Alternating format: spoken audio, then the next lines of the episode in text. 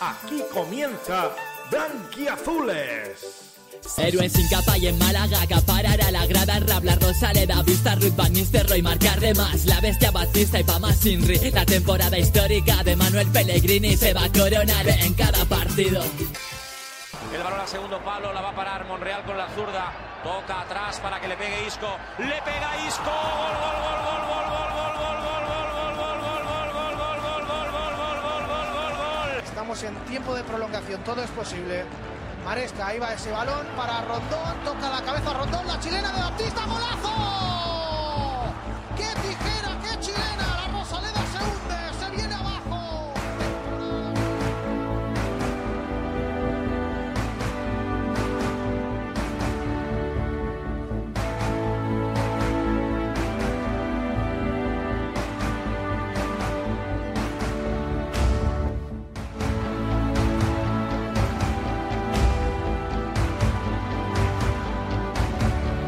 Muy buenas, bienvenidos a mi canal de podcast Blanquiazules con Juan Trigueros. Hoy un día más donde vamos a hablaros de esa crónica del partido de fútbol donde se enfrentaba el Málaga Club de Fútbol al Club Deportivo Leganés. Era la jornada número decimotercera de la Liga Smartbank donde se enfrentaban ambos eh, conjuntos. Eh, se enfrentaban en la Rosaleda eh, este pasado sábado a las 2 de la tarde. El Málaga Club de Fútbol pierde tres puntos en su templo, no pudiendo restablecer la Rosaleda como fortín en un encuentro donde el VAR decidió la victoria para el conjunto de José Luis Martín. El Club Deportivo Leganés se confirma en el Paseo de Martiricos como un serio aspirante para reinar en esta liga Smart Bank. Derribaron los pepineros el castillo que querían los malagueños reconstruir en la Rosaleda en la tarde del sábado 21 de noviembre. Pasaba la jornada decimotercera en el Paseo de Martiricos, donde ya se empezaba con algo poco común. Su entrenador fuera del terreno de juego. El Pellicertín se presentaba en el verde con fuerza y garra, pero no desarrollando un juego desequilibrante. Más bien conservador, sin querer cometer errores, pero los errores volvieron a la zaga malaguista que últimamente parece encontrarse más cómoda con la línea de 4 que con la línea de 5 defensas. El planteamiento de Sergio Pellicer fue novedoso con respecto a lo que venía haciendo el equipo en los últimos encuentros. Cuando defendía lo hacía con la línea de cuatro hombres atrás, con Juan de tirado al lateral izquierdo y Calero por delante. Pero en cuanto el equipo recuperaba el balón y podía desplegarse, pasaba a jugar con tres centrales para dar más libertad a Ale Benítez. Tras un inicio muy soso de encuentro, con ambos conjuntos muy cautelosos, Yanis Ramani tuvo la primera ocasión clara de peligro a los 20 minutos. De nuevo, Pablo Chavarría consiguió conectar con el franco-argelino que la envió por encima del larguero con un remate complicado al primer toque. Estaba cada vez mejor el Málaga Club de Fútbol, pero justo ahí recibió el mazazo del 0-1. Primero, Rubén Pardo avisó de falta directa y justo después llegó el tanto que adelantó a los de Martí. El propio Pardo puso un pase perfecto a la espalda de Juan de, que recibió Bustinza a trompicones y tras rebotar el balón en el zaguero, finalmente terminó entrando en la portería de Juan Soriano. Revés inesperado para un Málaga Club de Fútbol que no había sufrido hasta el momento.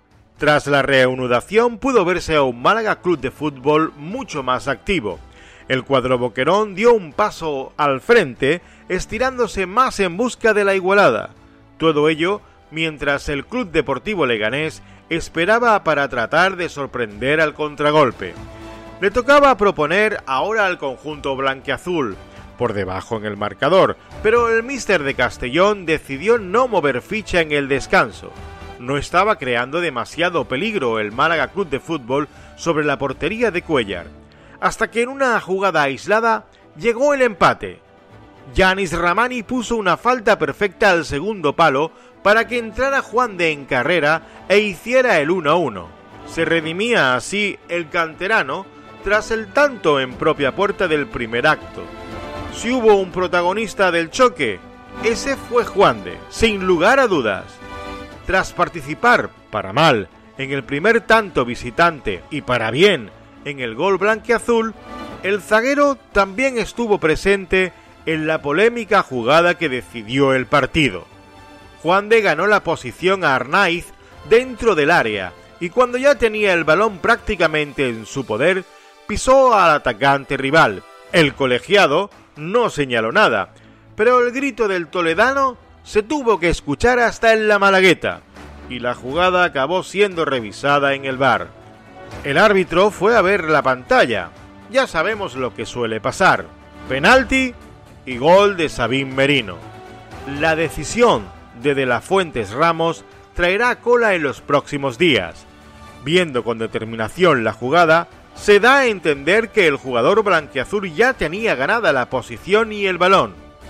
Pero finalmente el criterio del colegiado fue anunciar penalti y complicar al Málaga Club de Fútbol a reaccionar ante sus errores defensivos. Con el 1-2 llegó el carrusel de cambios. Pellicer lo tenía preparados mucho antes, pero con el empate los frenó y la jugada no salió muy bien. Al contrario, en el tramo final, los madrileños consiguieron dormir el partido y ya el Málaga Club de Fútbol fue incapaz de cercar la portería rival para al menos arañar un punto. El VAR en esta ocasión denotó y dejó cao a un Málaga Club de Fútbol que ansiaba devolver a la Rosaleda a ser el fortín del equipo blanquiazul, donde a día de hoy solo han perdido dos partidos. En este choque, el factor VAR dejó fuera y sin opciones a un Málaga Club de Fútbol que sigue teniendo errores en defensas, despistes de marcas que hacen débil a este equipo que presenta mucho coraje y humildad en cada partido presentado hasta el momento. Duro trabajo el de Sergio Pellicer, que esta vez dejó un Pellicertín con cambios de esquemas constantes sin tener tiempo de ver sus frutos, dado que los errores hicieron grande a un rival que hizo muy poco, donde el único jugador rival que puso sentido y verticalidad fue Rubén Pardo, dejando clara su calidad y desparpajo en el centro del campo. Derrota por la mínima ante otro equipo de la zona alta que deja al Málaga Club de Fútbol con 18 puntos en la parte media de la tabla no queda más que hacer, borrón y cuenta nueva, y cuanto antes mejor, porque el siguiente encuentro es este próximo martes frente al Girona en Montilivi, otro hueso duro de roer. Pues hasta aquí este último bloque de podcast de Blanquiazules con Juan Trigueros, resumiendo esa jornada número decimotercera de la Liga Smartbank. Ahora os dejamos con las declaraciones tras el partido que se celebró en la Rosaleda este sábado, donde enfrentaban al Málaga Club de Fútbol y al Club Deportivo Leganés. Viendo el ritmo de partido, la intensidad y, todas las acciones que se han generado, en cierta medida, evidentemente, una, una derrota siempre, siempre duele pero creo que hemos competido a la altura ante un rival de, de una categoría eh, superior y bueno, creo que hemos competido muy muy bien, hemos generado muchas ocasiones, creo que un partido totalmente controlado en cuanto a las ocasiones que se han generado y, bueno, una pena en cuanto a, al resultado. Con este nivel vamos a intentar conseguir cosas muy bonitas, eh, de, sacar puntos, que bueno, que a esta altura tengamos 18 puntos, creo que también es ah, muy... Eh, muy importante para afrontar los próximos partidos que nos vienen y bueno, eh, es para, ya te digo, es para estar muy, orgulloso del nivel competitivo que están mostrando, de, de, cada balón, sufrir y saber sufrir con y sin balón cómo lo estamos haciendo. Sí es verdad que ahora entramos en jornada maratoniana en cuanto a lo que es el análisis y el, eh, y el estudio de rival, sobre todo para la estrategia operativa para el partido de Girona, pero bueno, eh, ya te digo, estamos acostumbrados a esto y enfocamos que bueno que estamos sacando resultados ya sea con un sistema de 5, sistema de 4, estamos con 18 puntos y creo que son eh, cosas muy positivas a valorar en cuanto a la, para afrontar partidos como, como los de Girona, ¿no? Entonces, ya te digo, trabajando con la, con la humildad que nos caracteriza, con el, sacrificio y, y, el buen juego del equipo que estamos teniendo esta jornada, sobre todo compitiendo de tú a tú, que eso es lo importante, competir de tú a tú a cualquiera. Y bueno, estamos consiguiendo esto y ya son pequeños detalles los que, los que están marcando la diferencia, desgraciadamente, de estas jornadas que, bueno, en fin, en cuanto al penalti y demás, pues, bueno, tendrán que ver muchas cosas. Sí, todos los partidos son importantes, hoy especialmente porque era fuera, es un estadio complicado de venir. Eh, primera parte fue, fue bastante buena, creo. Eh, metimos ese gol y después la segunda parte empujar un poco más, fue más difícil, pero supimos eh, estar ahí y marcar el segundo para ganar los tres puntos.